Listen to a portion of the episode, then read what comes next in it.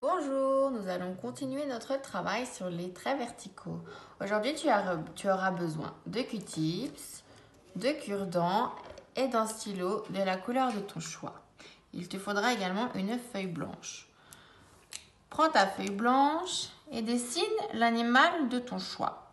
Moi, je vais dessiner un lapin.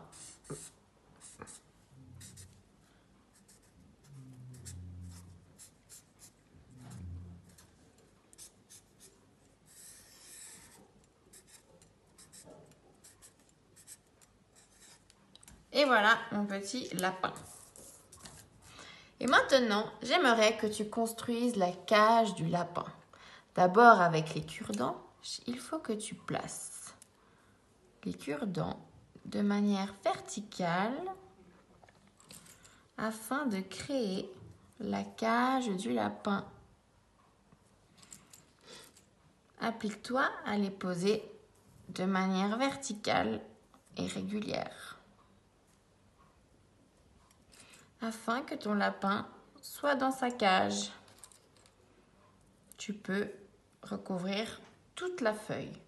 Ensuite, tu peux faire la même chose avec les Q-tips. Place les Q-tips de manière verticale sur l'animal que tu auras dessiné afin que ton animal soit dans sa cage.